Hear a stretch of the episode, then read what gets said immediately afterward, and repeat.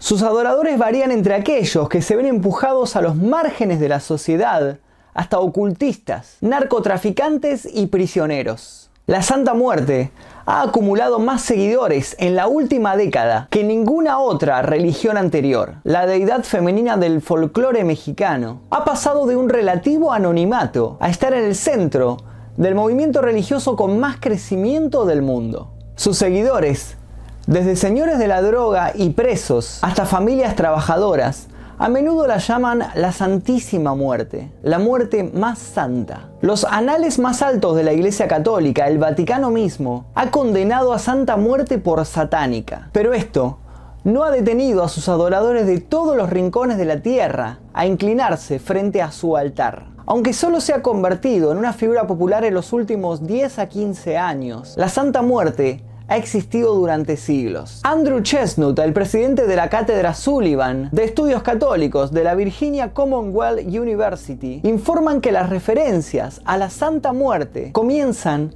en la España colonial. Cuando los españoles intentaron convertir a los mayas y aztecas al catolicismo, les presentaron figuras femeninas de la parca como una representación de la muerte. Pero estas culturas ya tenían sus propias deidades de la muerte. Antes de la llegada de los conquistadores españoles, los aztecas, que vivían en lo que ahora es el centro de México, adoraban a Mictecacihuatl, la Dama de los Muertos. Esta diosa de la muerte precolombina gobernaba el inframundo y a menudo se la describía como un esqueleto parcial, con una calavera por cabeza, similar a la de la Santa Muerte. No es ninguna coincidencia que la moderna Bonnie Lady, como sus seguidores a veces se refieren a ella, se represente a menudo sosteniendo una guadaña. Los misioneros católicos trajeron al Nuevo Mundo figuras de la parca como su propia encarnación de la muerte.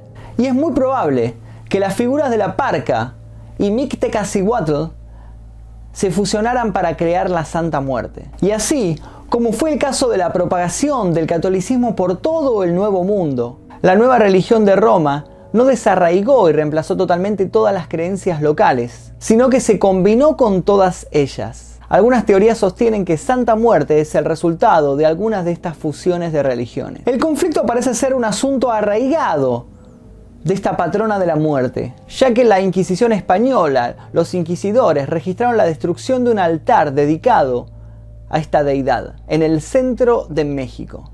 Santa Muerte desapareció en gran parte de la historia hasta bien entrado el siglo XX, aunque hay algunas referencias a ella en las décadas de 1940 hasta 1980. No fue hasta el inicio de la guerra de las drogas en México que la popularidad de Santa Muerte comenzó a crecer.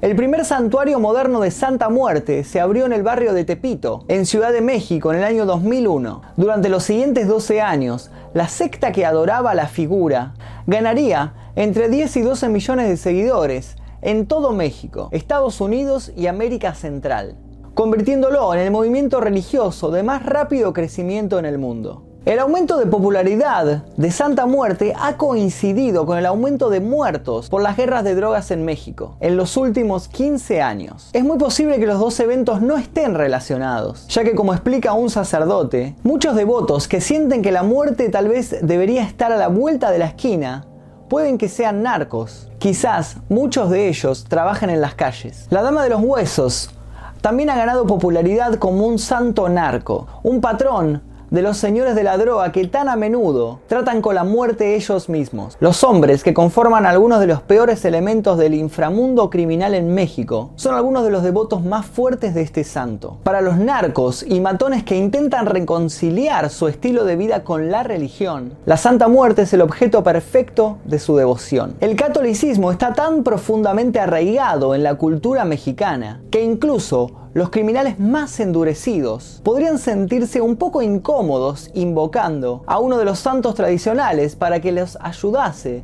con sus actividades ilegales. Como el padre Andrés Gutiérrez explicó a una organización de noticias religiosas, si alguien va a estar haciendo algo ilegal y quiere ser protegido de la policía, se siente incómodo pidiéndole a Dios que lo proteja. Así que le prometen algo a la santa muerte. Intercambian algo por estar protegidos de la ley. Sin embargo, no solo son los criminales quienes acuden en busca de ayuda con este santo. También ha encontrado adeptos entre los residentes de las comunidades más pobres de México. Las madres solteras y los homosexuales. Personas que se encuentran al margen de la sociedad y que se ven ignorados por la iglesia. Como la iglesia católica o la iglesia evangélica, la muerte no discrimina. Ella se lleva a todos los interesados. Explica Chestnut, autora del primer libro significativo en inglés sobre la Santa Muerte. A pesar del hecho de que muchas de las personas que le rezan a Santa Muerte también son católicas, la secta tiene un enemigo muy poderoso,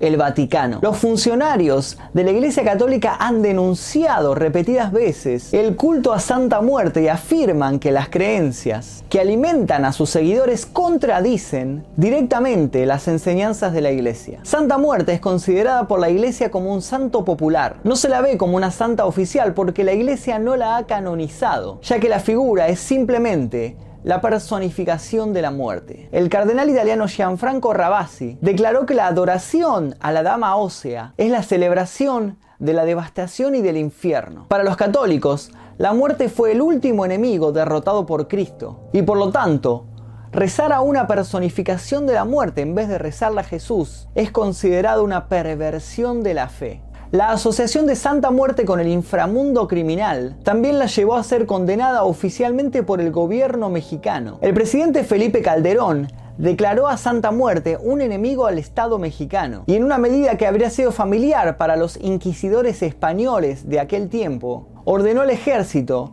demoler docenas de santuarios en el año 2012. Para algunos, la amenaza que plantea Santa Muerte va más allá de la ignorancia al dogma católico. El padre Gutiérrez explica que literalmente Santa Muerte es un demonio con otro nombre. He tenido a varias personas que han acudido a mí como usuarios de estas prácticas y se han visto atados a una tribu demoníaca. Para otros, Santa Muerte presenta un peligro que es más físico que espiritual. En el año 2012, la policía mexicana arrestó a Silvia Meraz en relación con una serie de asesinatos que duraron varios años. Meraz y sus seguidores presuntamente sacrificaron a tres personas, incluido un niño de 10 años, en un altar a Santa Muerte.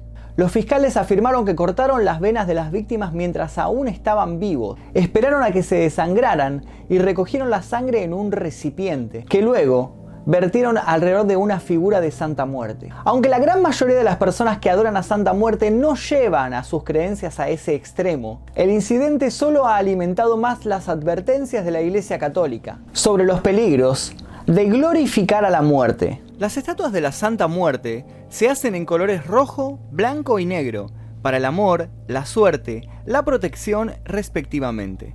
Las ofrendas a la muerte incluyen flores, tequila, comida e incluso tabaco y marihuana. Las capillas públicas a la muerte se adornan con rosas y botellas de tequila y se encienden velas en su honor. En México, los principales elementos característicos de la estatuilla de la muerte son una balanza que representa la justicia, una guadaña con la que se cosecha las almas, un pequeño mundo que carga en una de sus manos representando su impacto en el mismo, y un reloj de arena que señala el paso del tiempo. La figura es humanoide andrógina, aunque tiende a tener más semejanza con la figura femenina, esto debido a la idea de que si nacimos de una mujer, morimos por una. Es un esqueleto cubierto con una túnica que cubre todo menos la cara y las manos. En la frontera entre México y los Estados Unidos se hacen y se venden al público novenas de la muerte, medallas y velas. De manera similar a otras culturas alrededor del mundo, las figuras de viejos cultos en México están sincretizados a veces como santos. Mientras que existe una cierta visión de la muerte como figura de la magia negra, existen otras opiniones de ella como, específicamente, un santo católico digno de veneración. La muerte es justa y pareja para todos, pues todos vamos a morir. Este es el ideal principal de la personalidad que se entiende de la Santísima, como también se le conoce, por lo que cuando se pide algo se sobreentiende que no es recomendable pedir nada negativo para una persona. Al pedir algo a la Santísima, se puede o no ofrecer alguna ofrenda a cambio, mismas que pueden variar en todo sentido. Pueden ser desde algo material como velas o mejoras al altar, o cosas simbólicas como el cantarle, echarse un tequila juntos, sacarla a pasear o vestirla de fiesta. También son válidas cosas como hacer las paces con algún familiar, cambiar algún hábito o cualquier cosa que dicte el corazón e imaginación del orante. La Santísima espera que se le cumplan lo que se le dice, por lo que es más recomendable no ofrecer nada a cambio del favor que ofrecer algo que no se tiene la seguridad de cumplir o que puede ser olvidado. El trato que se tiene a las imágenes de la muerte y el culto en general es un trato más de sinceridad y compañía, algo muy diferente del habitual temor a los rituales religiosos. El caso es tratar a la imagen como un miembro más de la familia y mostrarse ante ella sin temerle ni faltarle el respeto. Cuando una persona se informa sobre el culto, la primera información que recibe es que se debe retractar antes de iniciar, si es que tiene algún temor al respecto, y que nunca deberá faltarle el respeto a la Santísima. El trato que debe de recibir debe ser el mismo que se le da a una persona real, por lo que es muy común poner dulces que se platique con la imagen en voz alta o que se tome junto a los altares.